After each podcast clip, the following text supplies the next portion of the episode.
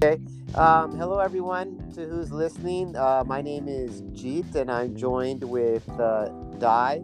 Uh, we are from uh, Kiara uh, AI, and this is going to be our first uh, Anchor podcast recording. We're excited to try something new. Um, and so I'm, I'm, I'm speaking from Seoul, South Korea. I'm an American. I've been living in Korea for the past 10 years. I'm a founder, and I've recently jumped on board onto the uh, Kiara team. My background and experience ranges uh, from uh, global marketing across uh, software and SaaS companies to automotive to uh, medical beauty. And now I've uh, found myself in joining Dai's company in Kiara AI in AI translation. so, with that said, I'm going to pass it on to our founder, uh, Dai. Dai. Thank you. Thank you. Daisuke. Yeah. Daisuke, yes. Mr. Daisuke Ishii. Thank you. Yeah. Uh, hello, everyone. My name is Daisuke Ishii. Call me Dai. Uh, we are running a company in Tokyo called Kiara Inc. Kiara Inc. Uh, we are building and selling uh, application in a Slack app, and uh, it's a real-time uh, language translation uh, as a Slack plugin for 100 languages. So since we are launching multiple AI solutions like fraud detection or offensive word detection, and then coming up, uh, we are collaborating with the Taiwanese government, uh, open government team uh, for the fake news detection from this week. So uh, we'll be building a bunch of uh, useful AI for your daily life. Hopefully, from this conversation, we can find some of the hint of the opportunity, uh, we can help you more. Thank you, Jeet. All right. Yeah, and so like as you heard, there's a lot of exciting things happening with uh, Kiara Inc., especially around AI. Uh, one of our more uh, popular commercial products that are already out available in the market is the Kiara uh, Slack app. Mm-hmm. And um, so this allows you to, um, if you have a multilingual Slack team, allows you to um, to plug it into Slack and you can communicate in multiple languages, and the respective team members can see um, the Slack communications come through automatically translated their choice. So this is great for um, not just for necessarily a team, but also a community. If you have a Slack community and you want to make it global and uh, not exclude anyone and allow them to uh, comfortably engage in whichever language is their preference. Mm-hmm. The Slack Kiara app is maybe something you want to check out. There's free versions as well as pro versions. Um, so be sure to check that out and just simply Google Kiara app Slack. Thank you. Thank you very much. So uh, you're an American person uh, living and working in Korea. How big is your language pain? That was my cat saying hi. I yeah. Think she, I think she wanted to answer that question.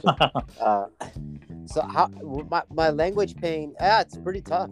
You know, um, I, I, I live in a country where uh, English is not the primary language. Um, it's still very much Korean. English is pretty useful. It gets me by. Um, but I uh, do find myself lost in translation very frequently uh, in Korea. Now, my Korean is enough to um, get by, do some business, but there's still a lot locked in the Korean language. And so I found every year AI automatic translation has really helped me a lot. And it just seems to be getting better and better every year. Um, it's almost making me t- to even bother learning the language. so, mm. Uh, but yeah, it's the, the pain is there, and so I'm excited for the remedy of um, of AI translation. Mm, thank you. So, which kind of thing use case you feel in the biggest pain, like communication or meeting, documentation, chat, email, or like it's like a restaurants or hotels, taxis, stations, hospitals, maybe. Which, which thing is the biggest pain? I want to say um, uh, uh, is is kind of speak speaking and and and listening Mhm. Um, now chatting is getting a little bit better. Uh, it's Mm. actually significantly improving. Like reading and writing Mhm. is significantly improving because of the AI translation software that's out there. I'm able to kind of have pretty good conversations. Um, you know, like some of my Korean colleagues um, that I'm communicating with, Kakao Talk. That's like Mhm. Korea's version of WhatsApp or Mhm. Line or WeChat. In in Korea, we use Kakao, Kakao Talk. Mhm. And uh, when I use Kakao Talk and I message several business people and, and the conversation is in Korean, I use um, machine language translation and I get by just fine. And, and I think the reason why is I'm able to kind of read it and, and like, you know, I'm able to correct the translation. So the Mhm. translation, if it gets me like 90% the way there, I can, you know, manually adjust it here and there to make it sound right. Or if I see the translation and I know, oh, that's awkward, you know, that's not, I, I'm able to catch that. So that that really helps me out a lot. Um, but the speaking and listening, Mhm. Listening is much better than my speaking. Mhm. Um, but I think that's where it, it I um I have a lot of pain. Is Yeah. is, is in speaking. I still remember maybe seven or eight years ago, uh, I was visiting Seoul, and then I was visiting incubation center for startup, and then I was bringing the uh, address of the incubation center, and then when I was in a taxi in Seoul, I was showing the address to him, but uh, he said he cannot read alphabet. He can only read Hangul, Korean address. So, ah, that's, uh, that was the hard part. And after after visiting incubation center, people there, like startup people, are speaking very good English. But uh, before arriving incubation center, that was hard. Right. Yeah. You know, I have a, I have a question about that too. If, if that's the case in Japan as well. Um, here in Korea, when you when you want to show a, a driver an address, you can't show them the English address. hmm you know if you if you try to show them an address and you're you're showing them um, the roman alphabet hmm uh, they, they're not going to understand it they're not going to they, they have to see it in, in the korean script which is called hangul. Hmm or, or the you know so they have to see it in the korean characters. Mm. uh, what about in japan? Like you know like like almost everywhere around the world they have like a, you know at least a a, a roman alphabet hmm version of of, a, of an address, right? Um, Yeah, even even old old age taxi driver can read uh, alphabet address. It's like a pronunciation version of Japanese. When we're writing, we use hiragana, katakana, kanji Chinese characters, but at the same time, pronunciation can be written in alphabet. So, So maybe tourist- maybe this framework works for Korean, and maybe you can produce alphabet version, right? Like uh, 안녕하세요 can be done in alphabet, right? r- r- yeah, yeah, like like there's a there is a, a romanized, Mm. um, y- you know, um, there is romanized Korean, and and you know like an address, for example, like you, you know like if you're gonna send something in the post, you you you write down the English address if you're gonna do an international uh, Mhm. parcel, right? To um, like if, if if an American person wants to send a package in Tokyo, they're gonna write the address in English.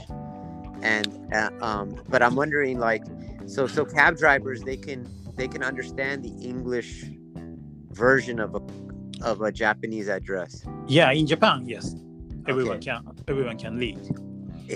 In Korea, that that would confuse uh, many drivers. That they're that, like, um, they, they wouldn't understand how to input that into their GPS system. They could Oh. probably like the, it's- it- Okay. yeah that that's probably like oh you know they even though like you know yeah they would or, or they wouldn't know how to like they're not used to seeing the romanized version of an address hmm and uh you know they can understand maybe like large landmarks like Yes. Kang, like Gangnam okay they'll, Mhm. they'll probably understand that but very specific roads it, it will confuse them Um, Maybe when I was having a program, I when if I could lead up that Roman Korean in front of taxi driver, uh, they they can understand from the pronunciation. say that again, Dai. One more time. Yeah, so I should have read I should have read that English version of address to the taxi driver so that they can listen to my pronunciation. Right, but interesting enough, sometimes that that that Romanized version, Mhm. like you know, even if you read that, um, you know, not well enough, it can Mhm. confuse them. Like a lot of like, let's say for example, like um, you know, Gangnam. Like we all, a lot of people know Gangnam because of Gangnam style. Mhm, But but if you look at the way it's spelled, it's spelled with the G, mhm. right? It's like uh, G A N G uh, N A M. Mhm, G- And so people say Gangnam. Mhm, And so so I remember my dad when he came over to visit Korea, and he would say, uh, you know, to the taxi or something, I want to go to Gangnam. mm. They, they, they, they were like, what? What is that? You know? Uh, So you your your people are reading alphabets uh, as in like American pronunciation. Right, right. So, Mm. so, so they might Americanize the pronunciation. Um, Okay, that's yeah. interesting. So so these are some tricky language problems, right? Like Mm. th- these are like very. Um, I I think we're getting this the reading and the writing down. You know, we're seeing significant improvements Mm. with reading, writing, OCR software. Mm. Um, you know, translating menus, signs, things like that. I Yeah, think the so- tricky part yeah. is is listening and speaking. That's gonna be the that's still the the challenging thing. Mm. So maybe well, the next time I will share the, my story about mistranslation uh, in between Italian Italian Japanese or Italian Chinese or Japanese Chinese because I have a, I have made a bunch of mistakes. Maybe Oh, that man. would be funny. Yeah, no, Mm. no, I, I think that'd be pretty funny to explore some of those stories, uh, like, like uh, how you know, because I'm pretty sure some of those they could be very innocent, some of those could be really embarrassing and Mm. but funny, and some of those can get you in a lot of trouble. I think so. I think Yeah. so. I, I mean, including serious trouble or legal trouble. Oh wow, Yeah. that sounds like a really great story, then. okay. Okay. Thank you very much. So let's keep talking this way, and then I hope the audience can enjoy this program, and then let's keep recording episode every week. Thank yeah, you. sounds good. Mm. So this is our little ty- test pilot episode. It might go up, might not. This is Dai and I trying uh, some, uh, you know, this this new way of uh, communicating and podcasting. Hope you guys um, like, you know, us and our adventures in in language, uh, in getting lost in translation and connecting. Uh, with multiple speakers around the world and figuring out ways to make technology make life easier, especially when connecting with uh, multiple countries and cultures. So thanks for listening, guys, Okay. and uh, Thank you. we'll we'll connect with you guys once again in our upcoming episode. All right, Dai, you have a good one. Yeah. Thank you. Bye bye. Bye bye.